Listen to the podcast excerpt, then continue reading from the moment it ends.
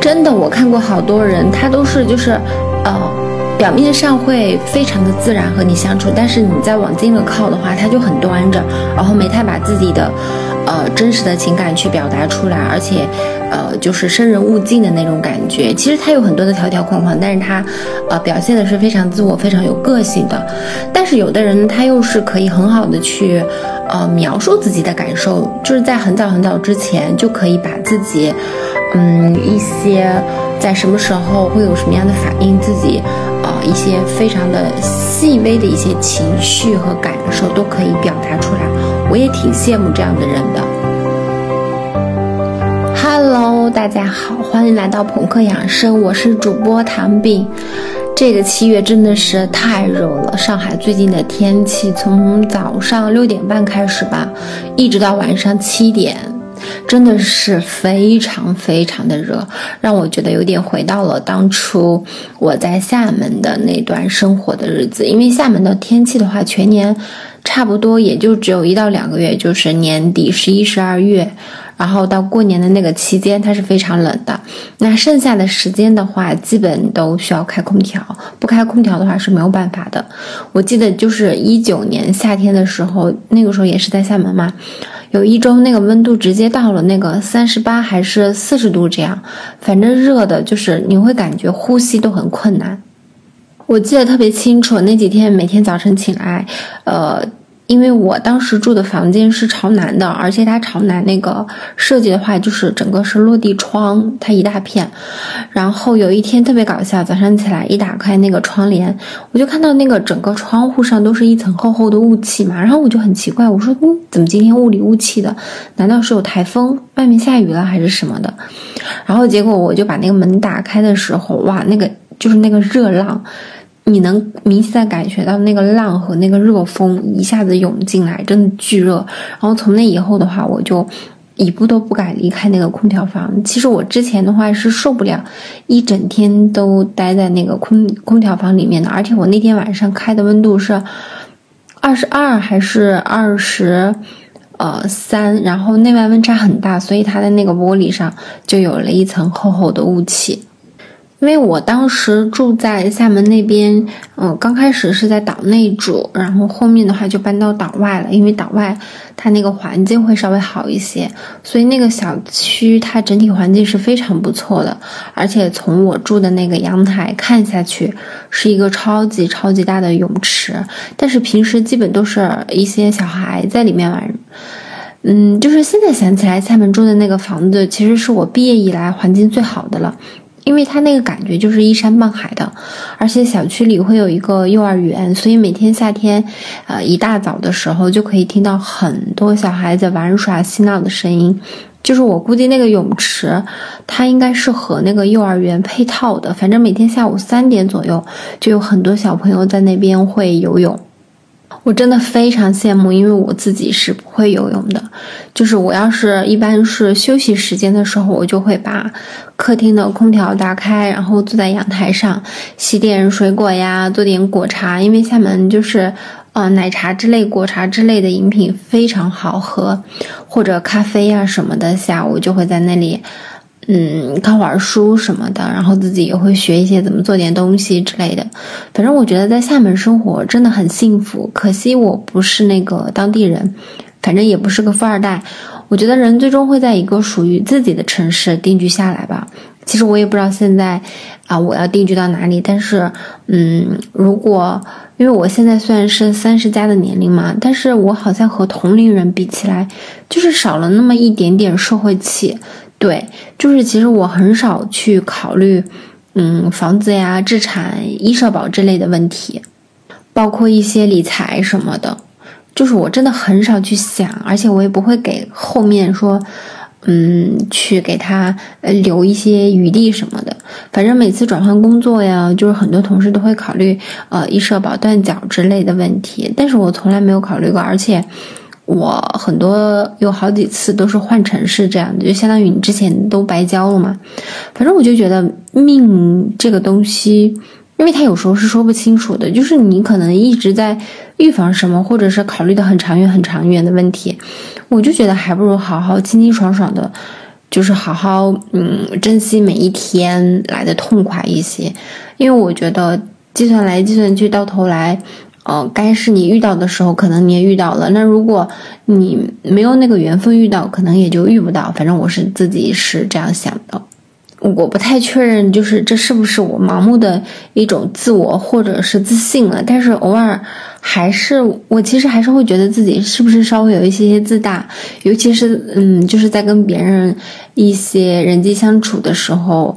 哦，就是包括平时自己会说一些话，或者是蛮不在乎的那种，然后你跟别人，呃，去沟通或怎么样的时候，别人会有一个反应嘛？因为我也比较敏感，当我 Q 到那个反应的时候，我还就会去多想一下，我说是不是哪里自己讲话有不礼貌的地方嘛？对我也是，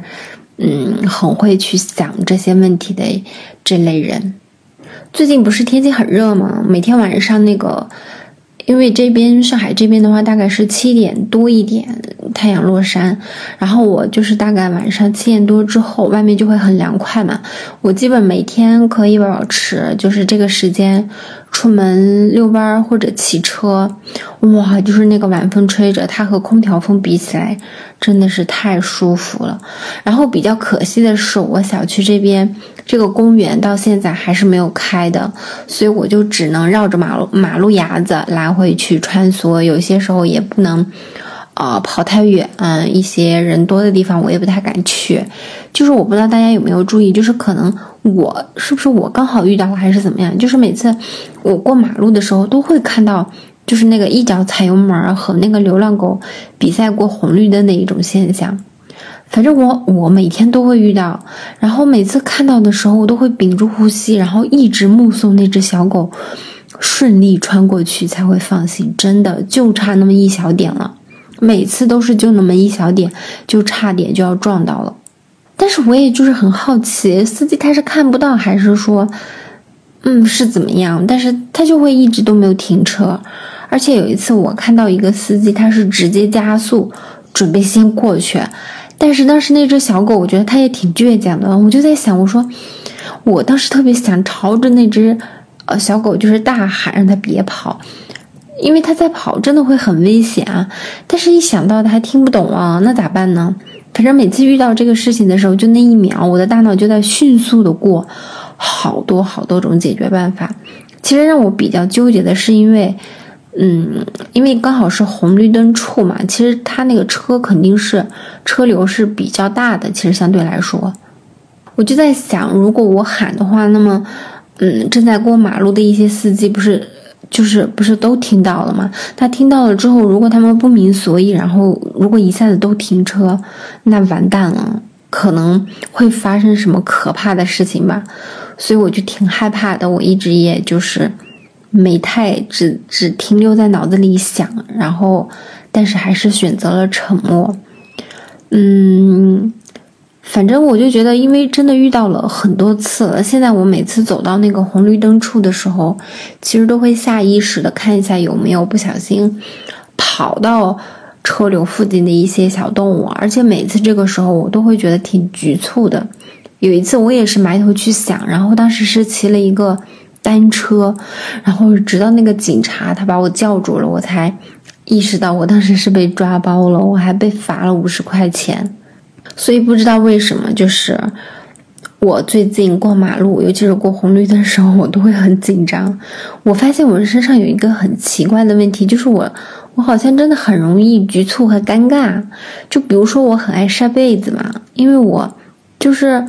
嗯，我之前之前住的那个房子，它会稍微大一点，而且我们是可以在阳台去晒被子的。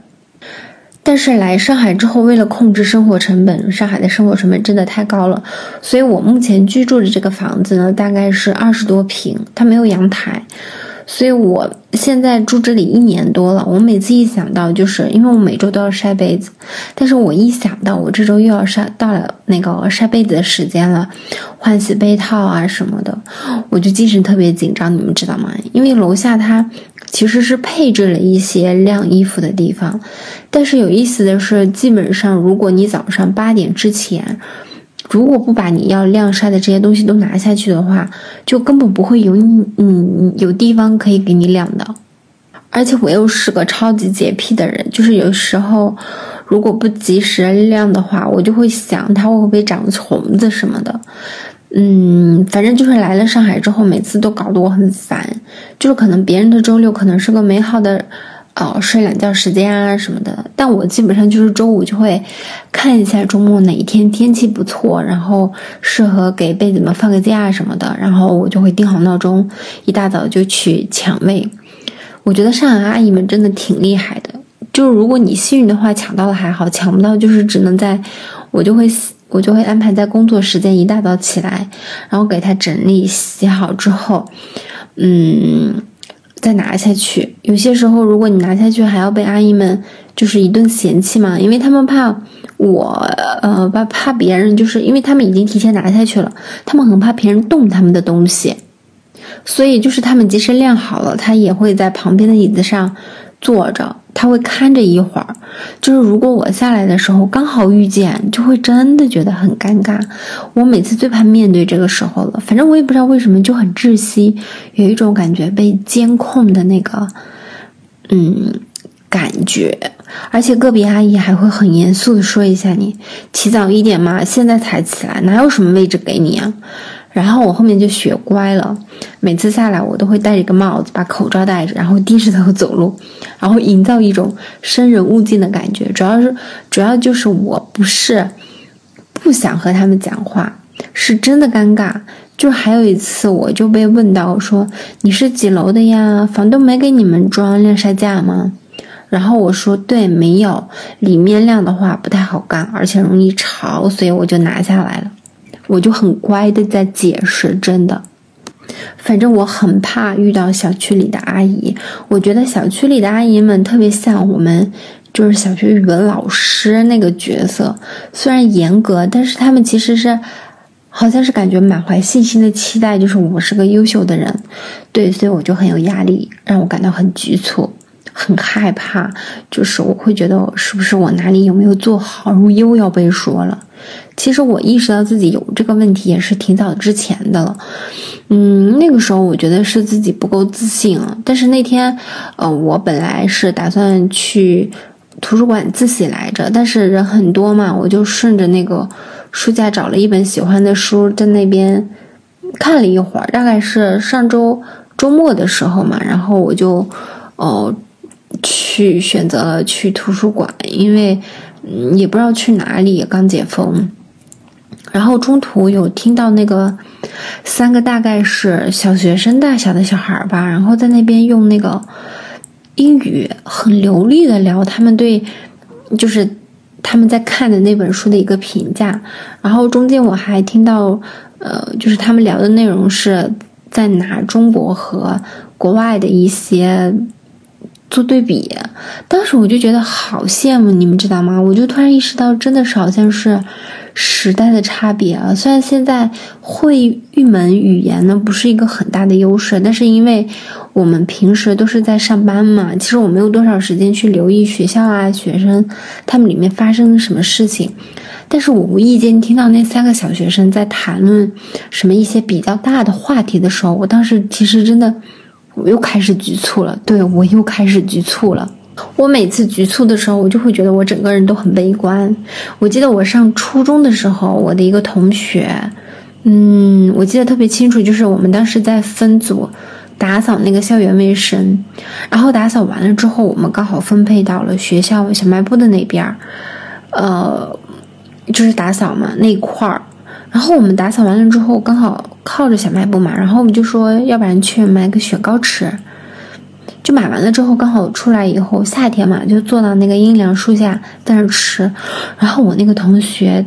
他就和我说了一句话，你们猜是什么？他说：“你为什么嫉妒心那么强啊？”我当时是在吃雪糕，然后当时我就定住了，因为我们那个时候是初一，对，初一，就是我那个时候，在我当时那个观念里面，其实“嫉妒”这个词是非常不好的一个形容词。我当时理解就是说他在说我见不得别人好，是不是？对我当时第一次感到整个人非常非常的难过和局促，又很紧张，但是我不知道怎么解释。其实我这个人真的很很怎么说，就是我对别人的那个感受力会很清晰的可以表达出来，但是对自己的那个感受力，我觉得在很长一段时间里，其实我都是空白的，我不太清楚，就是原来我是有那个嫉妒心，有自卑。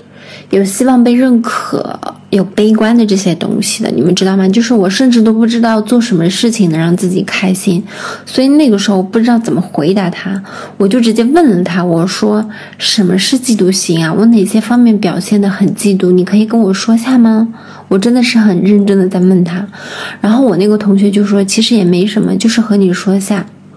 我直到那个高中毕业之后，回想起这段来，我才明白。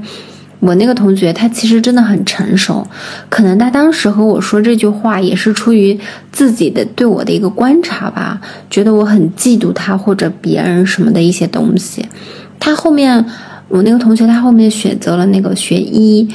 嗯，他其实一直都学习非常的好那种，因为我们当时都是住校生，所以我俩也是住在那个一个宿舍的。在我们那个十人间的宿舍里，我我和他其实还算是关系比较好的了。但是怎么说，就是直到他去读研，我们后面就没有再有任何联系了。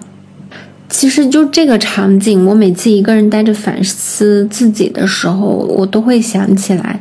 因为他那时候跟我说那句话，会让我一下子，因为我以前是很游离的在生活，我不知道你们有没有懂那个意思。他跟我说了那句话之后，一下子让我从对立面去看我自己，